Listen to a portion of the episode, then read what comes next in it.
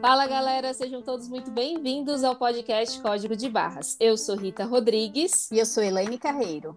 E o tema dessa semana, olha, é algo que eu gosto muito de fazer e não é planejamento. Porque ah. esse eu acho que todo mundo já sabe que eu gosto, né? Você arrisca aí algum chute, Elaine? Arrisco sim. Viajar?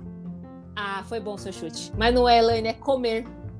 Hum, Vai me dizer que não tem coisa melhor que isso, Elaine? Tem algumas coisas tão boas quanto. É verdade. é, mas ó, pensa assim, principalmente se é aquele prato ou comida que você gosta muito e tá com vontade de comer, nossa, nossa, é bom demais. É muito bom, é verdade, Rita. Bom, e os ouvintes, eles devem estar se perguntando, mas o que isso tem a ver com finanças? Pois é, piraram, né? Piraram de vez as meninas. Que nada, tema tem muito a ver sim, porque vamos abordar a área da nutrição sobre a ótica do comportamento e como buscar aí um equilíbrio. Bom, como eu disse, eu amo comer, mas não sei se faço da melhor forma possível. Então, para isso, trouxemos uma convidada especialista no assunto e que vai nos ajudar a, a como buscar o equilíbrio e nos alimentarmos bem acima de tudo, certo, Elaine? Certo, Rita. E no tema dessa semana, vamos explorar o que mais amamos vamos falar dentro das finanças, o comportamental. E hoje vai dar match, viu, Rita? Porque a convidada também segue essa linha dentro da profissão dela. Tô bem animada. Opa, nem preciso dizer, viu, Helene, que eu também estou animada. Bom, então é isso. Vamos buscar neste bate-papo aprender como nutrimos o nosso corpo da melhor forma possível e, de quebra, aproveitar os ensinamentos para nutrir o nosso bolso também. Combo bom, hein, Elaine? Com certeza. Vamos lá que assunto não vai faltar. Bora lá. Bom, hoje nosso bate-papo é com uma profissional da saúde que muitas vezes nós, planejadores, fazemos analogias, pois sabemos que um profissional pode ajudar de forma eficaz um processo de planejamento. E para uma boa saúde nutricional, um profissional se faz necessário para atingir mais rápido os melhores resultados. Ou seja, vamos fazer muitas analogias e explorar muito essa profissional que foca no comportamental para conduzir os seus processos e de quebra, vamos, acho que já se consultar também, né, Elaine? Exatamente, Rita. Eu que não sou boba nem nada, né? Estou aqui com as minhas perguntas pessoais também. Olha, você foi mais rápida do que eu. Exato. Resolvemos escolher a Silvia, pois eu acompanho há algum tempo e vejo muita relação com o nosso trabalho.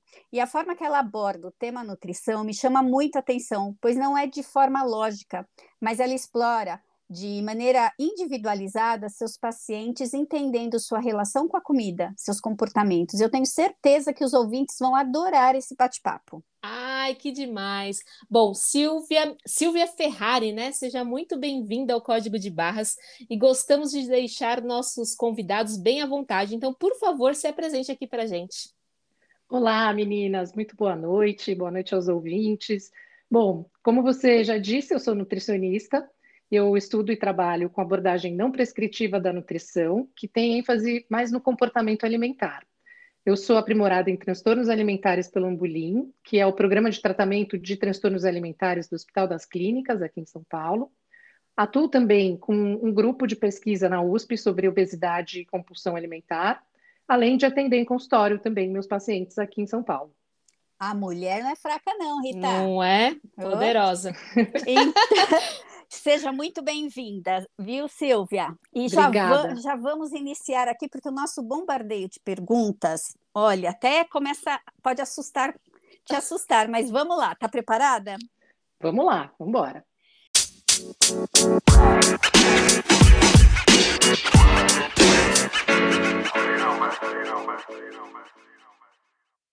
Bom, Silvia, durante o processo de planejamento financeiro, atuamos muito nas questões comportamentais, como já falamos, muito parecido né, com o seu trabalho na nutrição. Fale um pouquinho sobre a relação do comportamental e a alimentação.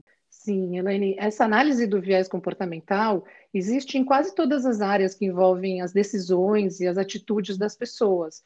E cada vez mais tem sido muito importante estudar e entender melhor os porquês, os comos das pessoas. Então, estudar o comportamento e as suas raízes emocionais faz com que nós, profissionais, possamos ajudar as pessoas a resolverem alguns relacionamentos que podem estar, por algum motivo, disfuncionais em um certo momento.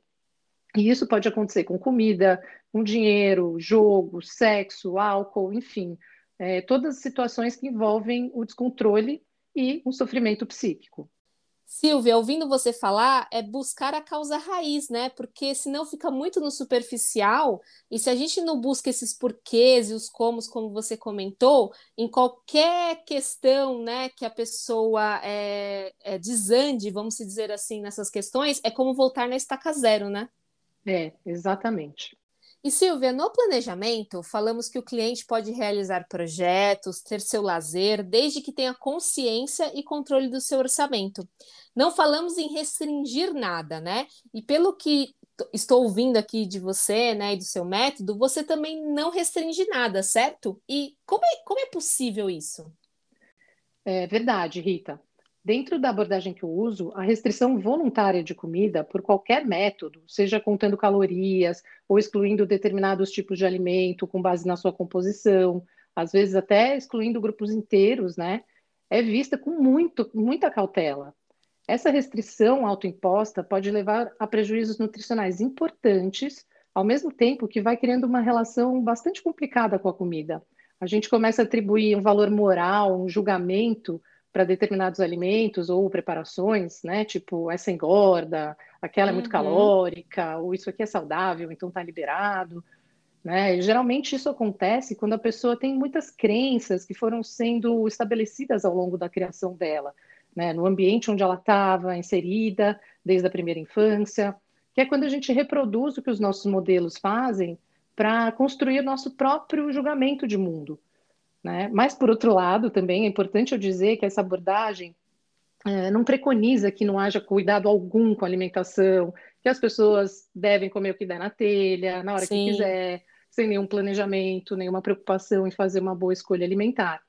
Né? Esse equilíbrio entre fome, vontade, ou eventualmente estar tá num evento social, as próprias questões culturais de um determinado lugar, tudo isso é importante de ser levado em conta, porque uhum. assim como o dinheiro, a comida é algo que a gente liga, lida todos os dias, né? Querendo ou não. Sim. Então a gente tem que se organizar para que ambos atendam aos nossos propósitos, sem, no entanto, nos escravizar.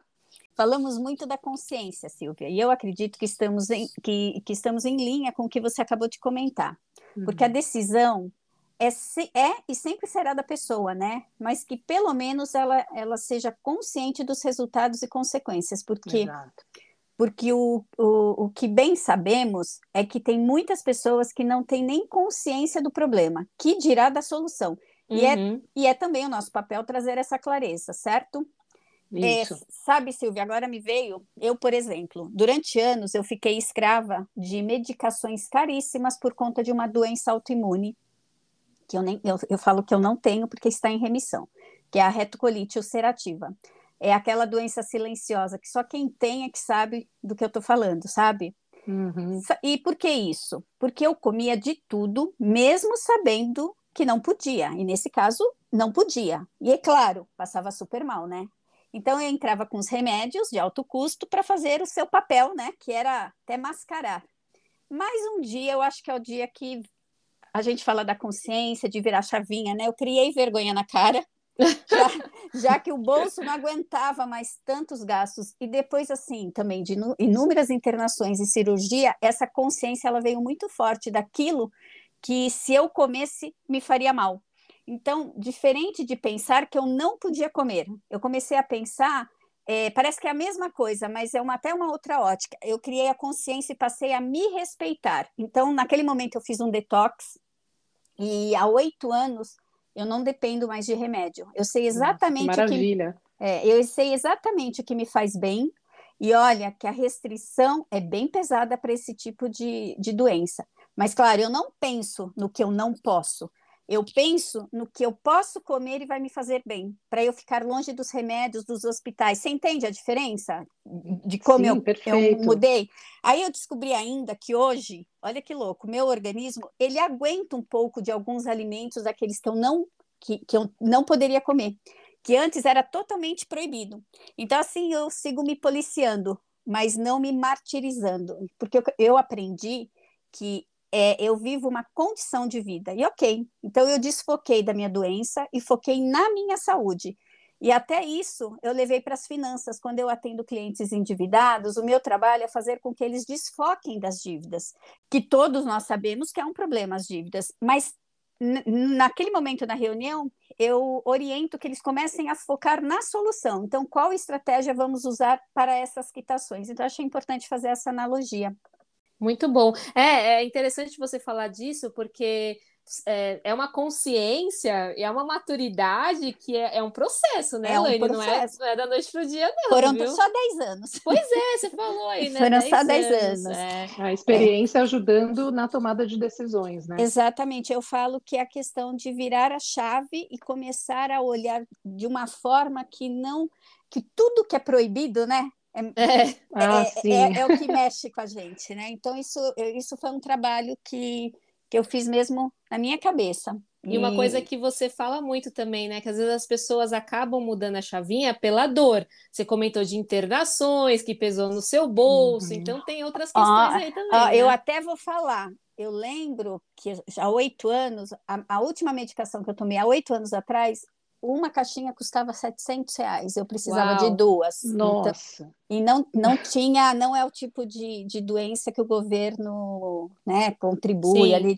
Então, assim, fora leite, que é especial, aí chega uma hora que você fala, meu Deus, vou viver Ou eu mudo, o próprio ou eu mudo, né? É, o é próprio o desconforto, né? Exatamente. É, interferindo aí na sua qualidade de vida. De vida. Exatamente. É. E aí é fazer as escolhas certas, né? Então, Sim. isso que eu acho que é o mais importante.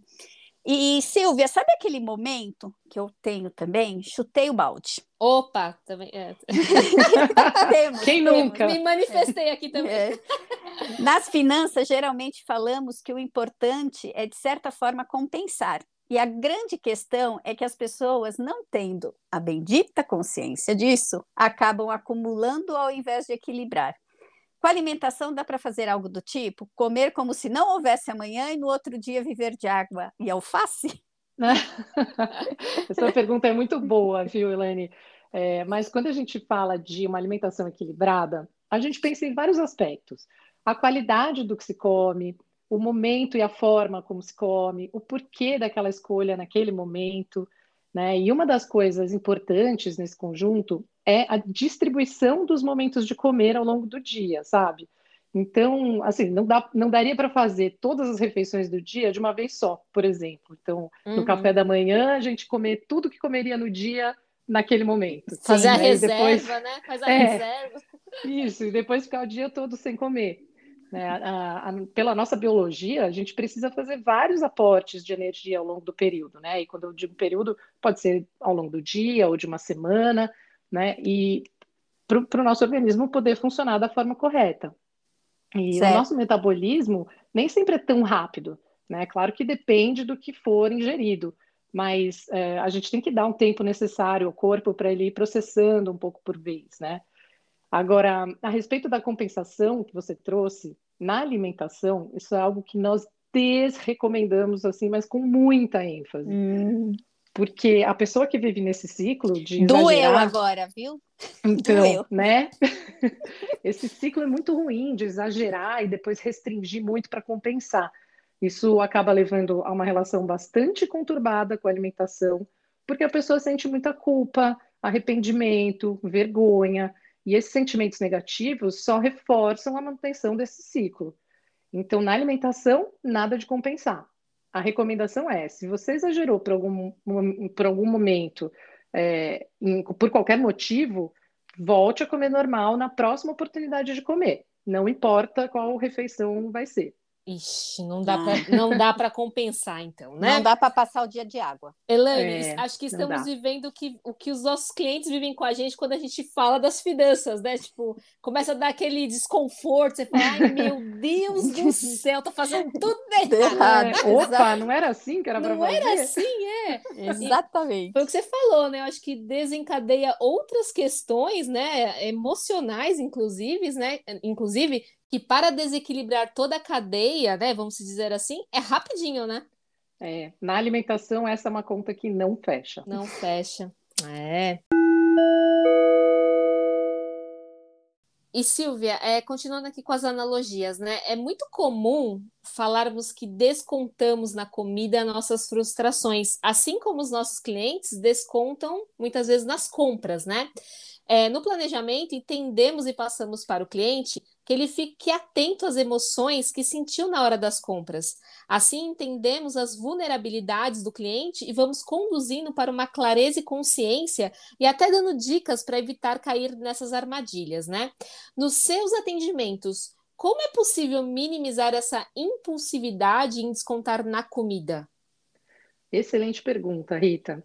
Olha, da mesmíssima forma como você descreveu para o dinheiro, é super importante que as escolhas alimentares também aconteçam de uma maneira consciente, pelo uhum. menos na maior parte do tempo. Né? Não tem problema nenhum comer as coisas que gosta, independente de serem consideradas saudáveis ou não, mas que a pessoa saiba o que está fazendo. É muito comum as pessoas buscarem na comida um conforto para alguma situação mais difícil de lidar, né? É, nesse caso, é super importante ajudar a pessoa a identificar o que exatamente ela estava tentando ali amenizar. Era raiva, uhum. tristeza, frustração, vergonha, até tédio, né? E ajudar ela a achar maneiras alternativas para isso, que não prejudiquem nem a sua saúde física e nem a mental. É aquilo, né? Se perceber, e muitas vezes vivemos no piloto automático, e essa autoanálise é tão importante, pode passar até despercebido. Falo por mim mesma que eu e o chocolate temos uma relação complicada. de amor, né? É, e o que... é de amor. É de amor. E, e uma coisa que me chama muito atenção, até aproveitando, eu como chocolate não é saboreando. Eu como chocolate, eu preciso mastigá-lo. Vou começar a reparar nesse, nessa minha emoção. É. É, a forma como a gente come também influencia bastante nas escolhas que a gente faz, né?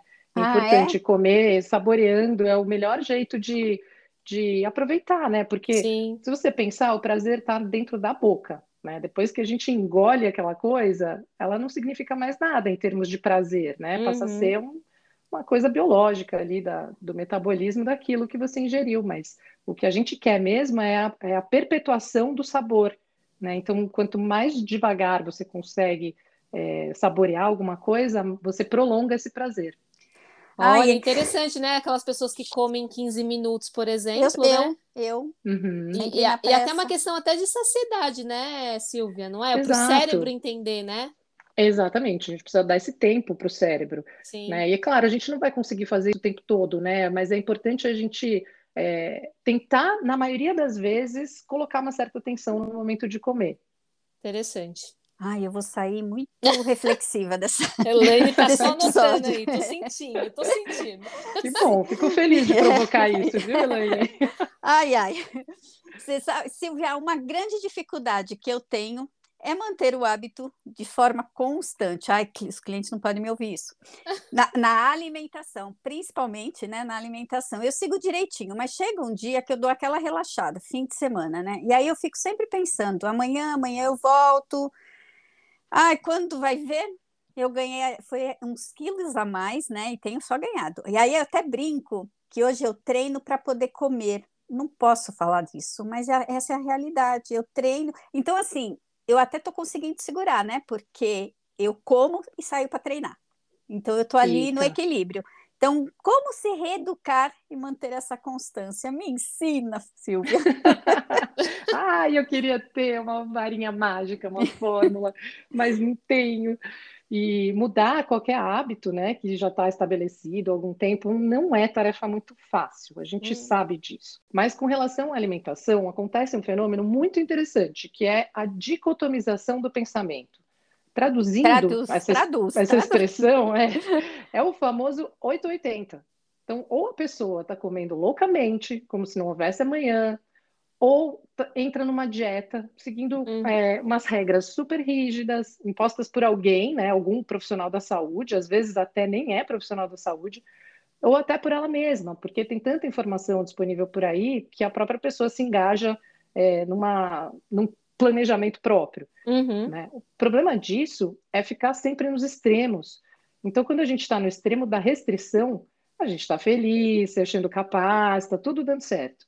Só que é muito difícil ficar nessa ponta por muito tempo, porque isso requer ali uma, uma boa dose de sacrifício, né? Então, quando a gente vai para o outro extremo, é aquele famoso botãozinho que a gente liga, né? Aquele do dane-se, uhum. como se não existisse nenhum caminho no meio, que é exatamente onde fica o equilíbrio. É, então, essa, essa tão buscada constância vem quando a gente entende que o corpo não sabe se é segunda-feira, se é feriado, é, férias, Natal. Então, é, existe um, um conceito teórico que eu gosto muito, que é o da permissão incondicional para comer. Ou seja, é, é, isso quer dizer que a gente pode comer tudo que a gente quiser, desde que a gente faça isso com consciência, com parcimônia, uhum. entendendo que a gente pode decidir quais vontades a gente vai atender, quais não vamos, em que momento. Então, dessa forma, não existe mais isso de se sentir mal por ter quebrado uma regra, Sim. por ter furado a dieta. Né? Então, fica mais fácil voltar para o normal. Esse normal é exatamente o caminho do meio. Nossa, você falando assim, é, me vem muitas finanças, porque eu, eu, acredito, eu defendo essa bandeira, acredito que a Elaine também, de buscar esse equilíbrio. Porque se a gente fala para a pessoa, olha, agora só pensa no futuro, e esquece é. o seu é. presente, esquece. Uhum. A pessoa pode até entender a importância disso e fazer isso por um mês, vai. Vamos, vamos ser. É, vamos contar uma. Vamos considerar aí que somos otimistas. Uhum. Mas não vai, não é sustentável, né? Então é interessante você trazer isso, porque eu defendo muito essa bandeira assim do é, bu busque esse equilíbrio e vá ser feliz, sabe assim? Uhum. É. Pense, no, pense no futuro, mas aproveite a jornada, né?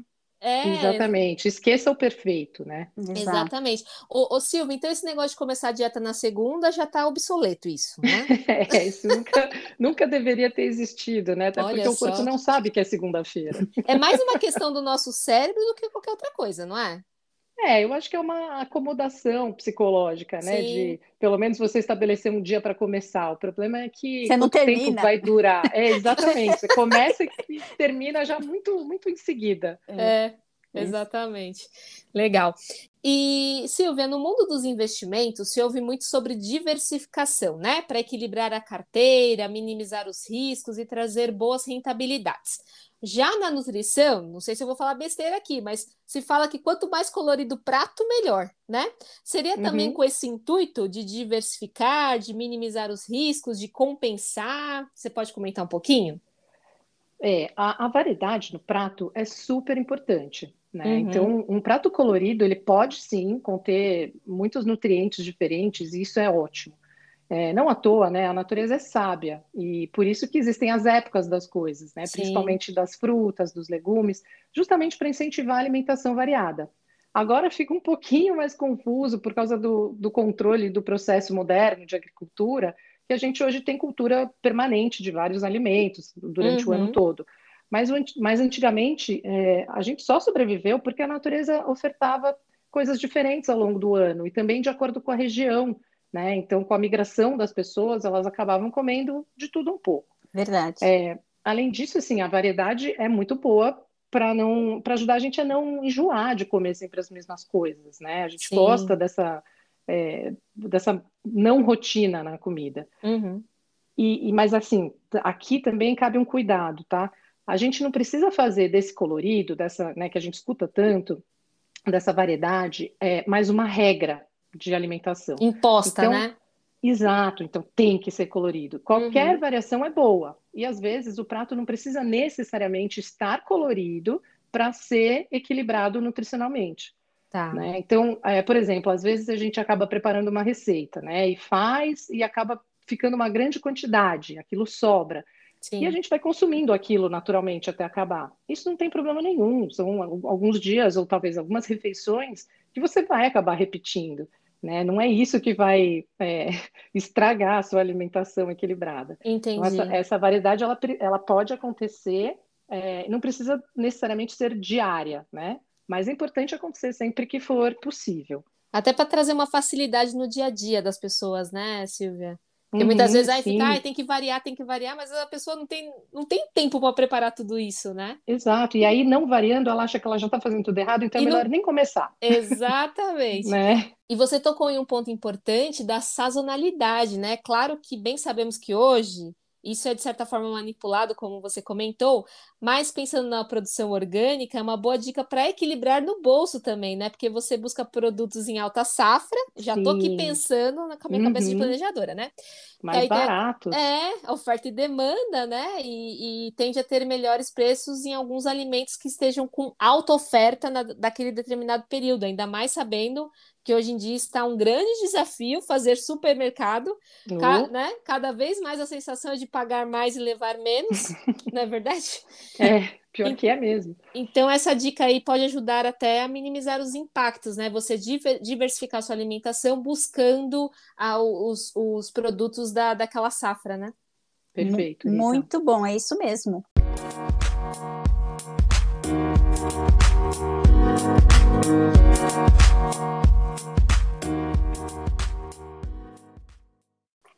Então, eu já tinha tocado no assunto, mas eu vou insistir, porque está aqui nas minhas perguntinhas, tá? Vai lá, Elaine.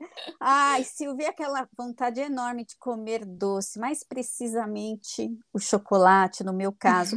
Como fazer? Eu já te disse que eu, eu recentemente, até assistindo as suas lives, me chamou muito a atenção. Eu não consigo. Eu lembro da minha mãe falar: ah, eu quero só um quadradinho. Para mim, não existe um quadradinho. É o tablete inteiro e eu mastigo. Eu, essa coisa do saborear. De degustar. Não consigo, não consigo, mas eu tô mais consciente. Até tento, mas não consigo. E eu percebi que são os momentos que eu tô mais ansiosa mesmo. Então, assim, como controlar? Dá uma dica. É, então, essa pergunta vale um milhão de dólares, né? Mas, é, assim, ó, antes de tentar controlar, é tentar entender de onde vem essa vontade. Acho que você estava já tateando aí esse, esse uhum. assunto, né? É. Então, muitas vezes, a vontade de comer doce é fome, acredita? Oh. É, quando está faltando energia no corpo, seja por uma restrição autoimposta ou até mesmo por conta de uma desorganização pontual ali no planejamento da alimentação, é, por exemplo, um dia corrido, vai, que não deu tempo de comer direito, a nossa tendência instintiva é buscar algo rápido, prático, né? Que numa pequena porção ali já tenha bastante calorias para nos suprir. E além disso, quando a gente está com muita fome, é comum a gente perder a nossa capacidade de escolher racionalmente. Então a gente já pensa logo em alguma coisa super, hiper palatável, né? Faz todo sentido, porque eu, eu encontro um tablete, eu poderia comer uma banana, mas eu vou escolher o tablete. Então, exato. Uhum. É, nosso cérebro não é bobo, né? Uhum. E, e, a, e, outra situação também que dá uma vontade aguda, assim, normalmente, é quando a gente se autorrestringe de comer as coisas que a gente gosta muito sabe? Então, por acreditar que isso vai ter algum impacto ali sobre a nossa forma física. Só que a gente não consegue sustentar isso por muito tempo, né? E o corpo uhum. dá, sempre vai dar um jeito de ganhar essa batalha, justamente aumentando o desejo daquilo que a gente rotula como proibido. São os uhum. extremos, né, que você comentou, né? Exato. Que são grandes armadilhas, né? É, é. exato.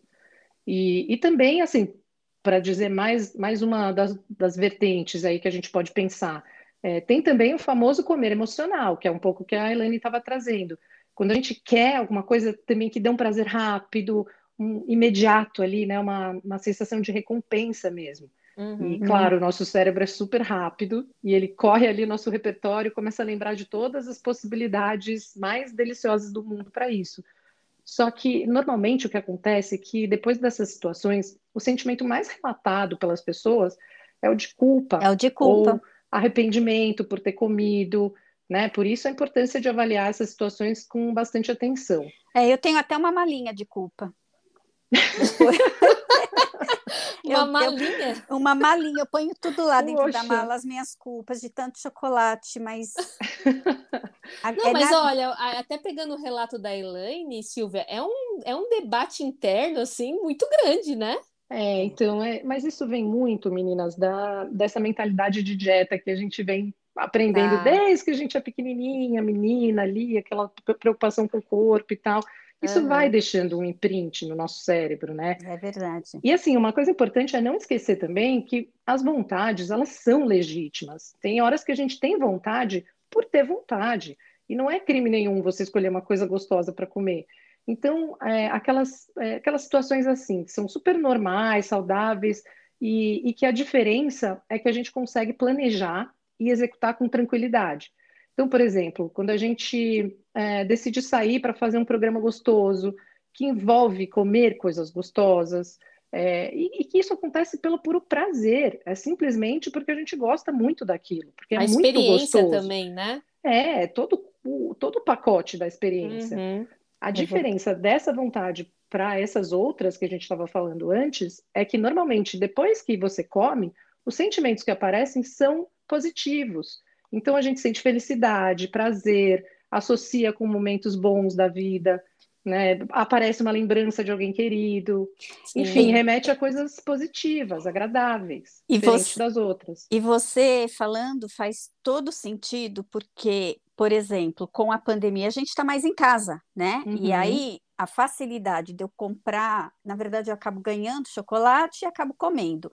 Tanto que agora me fez lembrar que quando a gente está na parte orçamentária com o nosso cliente, na, na pandemia, houve um aumento muito grande de iFood. E eu até alimentação, né? Na alimentação. Sim, e eu até muito. brinco, eu falei, dentro na pandemia, vocês substituíram vocês usaram, aliás, o iFood como uma geladeira. Sabe quando você vai lá na geladeira, abre para comer é, alguma perfeito. coisa? E aí e eu, eu explico exatamente. Vocês só mudaram a, a, a maneira de pedir a comida. Em vez, a gente não tem uma mania, eu tenho essa mania. Eu vou lá na geladeira, abro, para ver o que tem. E às vezes não é. tem o tipo que Netflix, quero. né? É. E aí eu fecho. E aí o iFood fez, é, acabou se tornando, né? A pessoa vai nessa geladeira, digamos assim, né? É, uhum. perfeita essa analogia. Eu não tinha pensado nisso. Vou até te pedir licença para usar isso nos meus atendimentos. Fique à vontade. Eu uso quando a gente vai fazer a parte orçamentária. E isso, é. isso faz cair a ficha do, do cliente, que é uma verdade, porque estamos no automático, né? Exato. Sim. Não, e bem legal o que você falou dos sentimentos, que foi uma das perguntas que a gente fez, né? É, de, de, se faz sentido, pelo menos a gente usa isso muito nas finanças, e se faz sentido para alimentação, e estou entendendo que sim, da pessoa também perceber qual é o resultado disso em questão de emoções, né? Então, Exatamente. se elas são positivas ou negativas, né? E por isso você veja, né? O, a questão não está na comida, está em Sim. como você se sente depois de comer, né? Então, é, comer uma determinada coisa, sentir culpa em seguida, ou comer a mesma coisa e sentir uma coisa gostosa, é, não teve nada a ver com o que você comeu, né? Perfeito. Mas como você estava e qual era o contexto em que aquilo aconteceu. O que desencadeou da ação, né? Exato. Muito legal. Silvia, aproveitando que você falou aí do, é, da, do imediatismo, eu vou emendar aqui uma outra questão, porque a gente bate muito nessa tecla, né? Da questão da recompensa rápida, que traz aquela sensação boa, momentânea, e aí o resultado, na maioria das vezes, não são positivos, e a culpa é uma questão aí de segundos para parecer, parecer uhum. forte, né? E eu imagino que, que, a, que na alimentação a relação de prazer também é imediata, porque se tem uma coisa boa nessa vida é comer, né? Então, como vencer essa satisfação momentânea? É, com certeza. Isso acontece muito, muito com a comida. Uhum. Eu tenho, inclusive, um post exatamente falando sobre isso no meu perfil do Instagram, que é o Ouse Comer, falando justamente que é perfeitamente ouse, normal. Ouse.comer. Isso, ouse.comer. É perfeitamente normal que dentro de, das, das, de todas as possibilidades de fazer alguma coisa prazerosa, comer pode sim ser uma delas, né? Ainda que seja o tal comer emocional, ou seja, comer, né, para ter uma recompensa rápida e minimizar algum sentimento mais difícil de lidar, uhum. ou então para uhum. se recompensar até por ter feito algo muito difícil, muito cansativo. Mas como você bem disse, isso nem sempre é positivo, até sim. porque é uma, uma solução temporária. Né? Logo, esse efeito gostoso passa e a questão, a raiz do problema ainda está ali. Né? Então, nesse caso, é importante atuar na causa mesmo, ou seja, ir na raiz do problema que está gerando aquela dificuldade emocional e dar um direcionamento na tentativa ou de resolver de vez, ou então de achar um, um jeito melhor ali de lidar com aquela situação.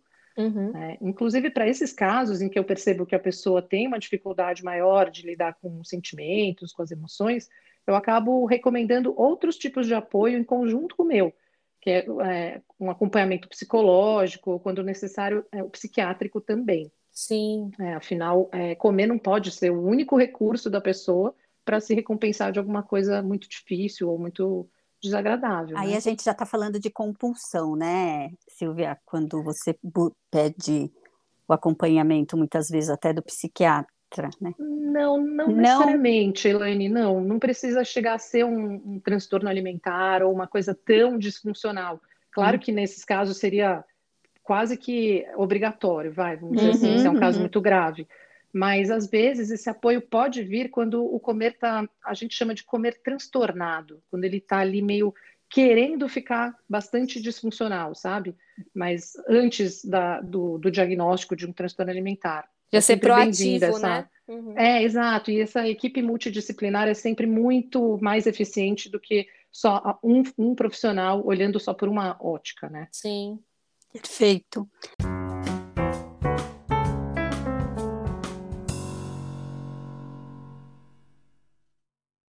Então vamos para mais uma pergunta, Silvia. No planejamento, a gente fala que não adianta só preencher planilha e não avaliar as informações. Inclusive, a gente tem clientes que têm a reunião em tal dia, nos 45 do segundo tempo, eles estão lá preenchendo a planilha de um mês. Né? Fazendo lição de casa. Fazendo lição de casa. Então, na nutrição, deve ser a mesma coisa, ou seja, comer errado e fazer exercício. Sou eu. Eu, euzinha. a pessoa acha que está abafando, mas no final é uma falsa ilusão, né? Pode falar, pode falar a verdade. É, a conta vamos chega, falar. Né? Vamos falar a verdade. é, mas você tem toda a razão, né? Nisso que você disse. É, quando a gente faz alguma coisa só por fazer, né? No, no automático, sem entender direito o propósito daquilo, é difícil que isso sirva para alguma coisa. Então, o primeiro ponto importante aqui é dizer que alimentação e exercício físico são dois dos, dos vários pilares do bem-estar e da saúde, mas eles são independentes. Eles não devem nunca estar numa relação de compensação. Então, dona Elaine, essa uhum. história de malhar uhum. para queimar o que comeu, não hum. é uma via nem um pouco saudável. Nós vamos conversar depois, Silvia. Sim, e já, muito. Já me passa a sua agenda, né? Tô sentindo isso. Ai, ai. Então, é, essas duas práticas são super importantes para a saúde, né? Mas não só, assim, é, tem também é, a qualidade do sono, gerenciamento uhum. do estresse, é, ter metas claras e possíveis, né? Você está falando de planejamento, por acaso? Isso, olha lá. né? É, tem tudo a ver mesmo. E, assim, desde relacionamentos afetivos, tudo isso faz parte desse combo que a gente chama de saúde. Né? É preciso lembrar que uma alimentação equilibrada sempre vai ter altos e baixos.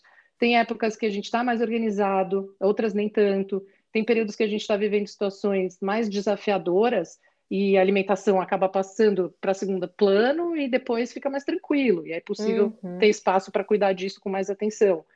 Enfim, isso acontece com absolutamente todos nós.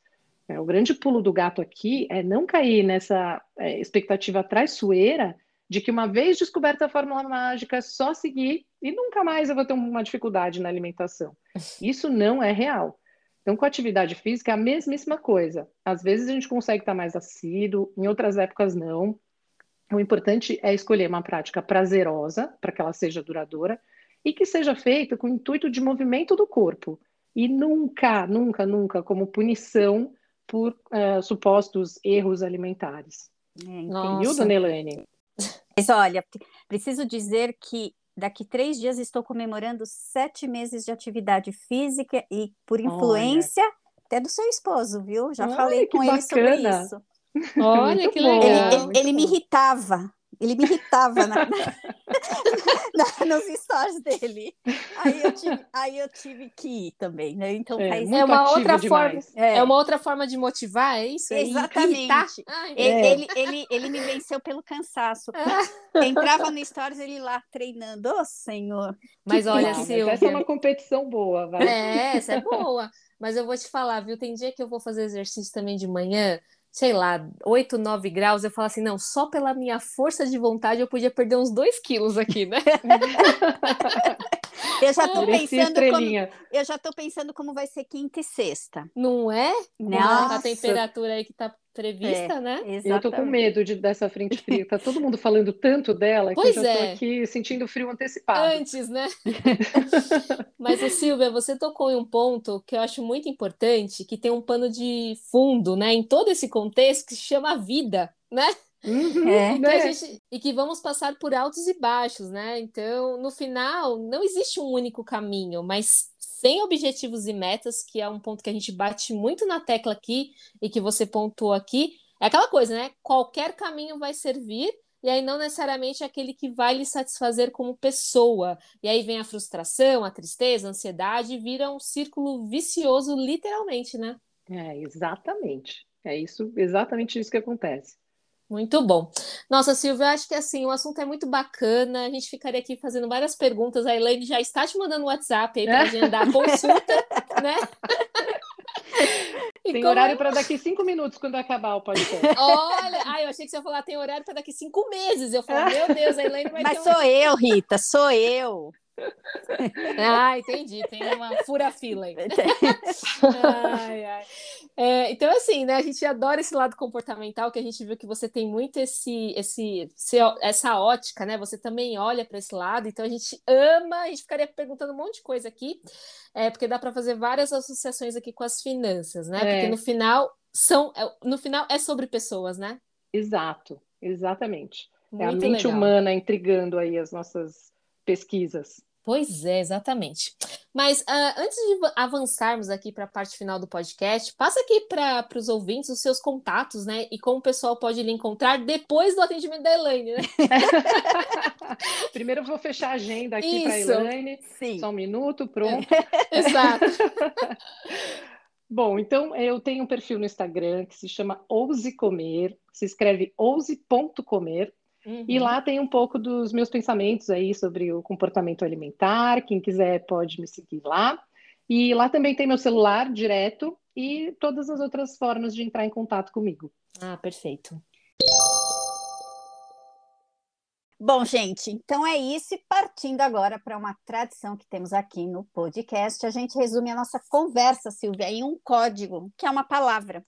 E convidado não escapa dessa não, tá? Uhum. Então, vai pensando aí no seu código enquanto falamos os nossos, ok? Beleza. Então, vamos para os códigos, Rita, de hoje? Vamos lá, Elaine. Rita, qual que é o seu código?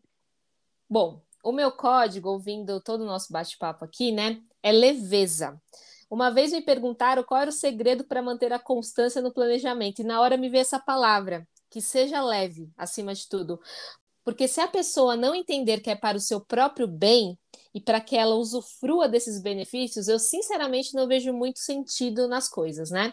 Então, estamos com um papel muito importante de trazer a consciência, né, do desse despertar e de quais caminhos são possíveis.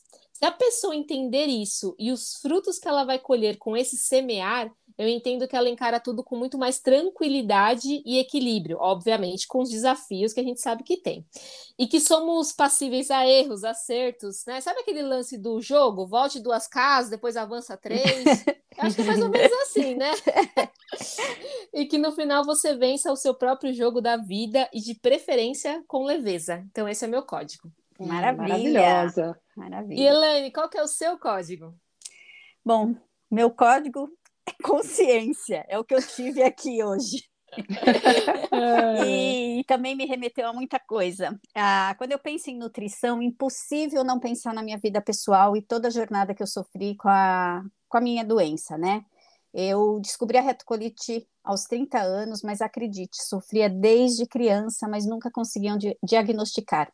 Então, quando eu tive a minha primeira crise terrível, eu me afundei com medicações, suplementos, vitaminas e achei que estava tudo ok e ia ter que viver daquilo, né? Foram 10 uhum. anos de tratamento, inúmeras cirurgias, dezenas de internações, quase que semestralmente, mas eu ignorava que tinha que mudar minha alimentação, pois eu amo comer. Até o dia que eu dei um basta. Minha vida pessoal e social estavam muito afetadas. Eu não queria ficar dependendo dessas medicações então, eu lembro o dia que eu criei consciência de que eu tinha uma condição de vida diferente das pessoas, mas ela não podia me dominar. Então, eu pensei também como que eu queria estar na velhice, né? Se, se eu continuasse uhum. daquele jeito que eu estava, talvez nem chegaria. A verdade é Sim. é essa. Então, é importante dizer que essa doença também, ela é psicossomática. Então, acredite, a primeira cura de verdade primeiro momento foi quando eu saí, e não tem a ver com comida, hein? Foi quando eu saí de uma sociedade que estava me consumindo. E no looping nem percebia. Foi visível a melhora nos primeiros meses. E aos poucos eu fui mudando toda a minha alimentação. E claro, não estou dizendo aqui que eu abri mão da medicação, eu fui diminuindo isso com uhum. acompanhamento uhum. médico, né? Até porque ela é importante. Mas eu tinha outras alternativas, eu já tinha lido a respeito, tive, tinha recebido orientação, e há oito anos eu me mantenho em remissão. E os exercícios físicos e essa alimentação, que às vezes eu dou uma jacada, mas ela, ela me ajuda. Então, é importante realmente, como a Silvia falou, manter consciência, porque se eu entrar no automático, eu volto para estacar zero mesmo. Uhum. Ainda, ainda dou muitas jacadas nos doces, mas eu arco com as consequências, mas logo já volto ao equilíbrio chocolate vai ser me... vai ser sempre meu calcanhar de Aquiles, vai ser aquela briga eterna, mas depois da Silver volto para contar. É, depois você vai aprender que nem precisa brigar tanto assim com o chocolate. Aí, tá vendo? E Silvia, qual é o seu código? Bom, meu código, acho que depois desse nosso papo aqui, é constância. É, quando o, o assunto é alimentação, a direção sempre vai ser mais importante que a velocidade. Então, mesmo que a mudança de hábito que você precisa implementar seja enorme, muito desafiadora, a chave do sucesso vai ser traçar um planejamento com metas que respeitem o seu passo, que vão ao encontro daquilo que faz sentido para você e que você possa olhar também com bastante gentileza para sua caminhada, né? Entendendo que a perfeição não existe e a vida não segue uma linha reta. Eu tenho certeza que vocês falam isso bastante com os clientes, né? e que os momentos desafiadores sempre vão aparecer. Então, é, não dá muito para esperar tudo ficar tranquilo, para daí sim começar a pensar na saúde. Sim. Esse é um assunto que vai ter que andar junto das outras coisas que estiverem acontecendo ali no entorno. Né? E se tiver muito difícil de ir sozinho, é, conte com a ajuda de um profissional especializado naquilo que você precisa, porque isso ajuda muito. Perfeito, perfeito. É isso aí. Então é isso. Silvia, muito obrigada por ter aceito o nosso convite, ter compartilhado aí todo o conhecimento e tantas orientações. Sempre é um prazer e, como já te disse, te ouvir.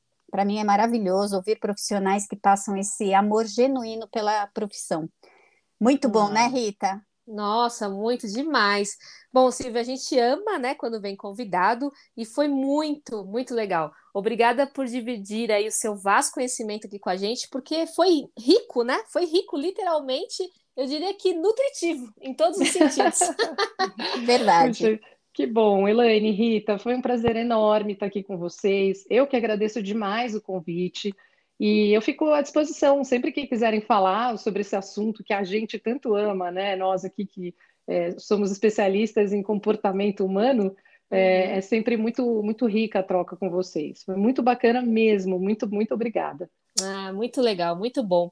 E Elaine, obrigada, né, pela parceria e obrigada ouvintes pela companhia e até o próximo episódio. Beijos e tchau. Até mais. Tchau, tchau para todos.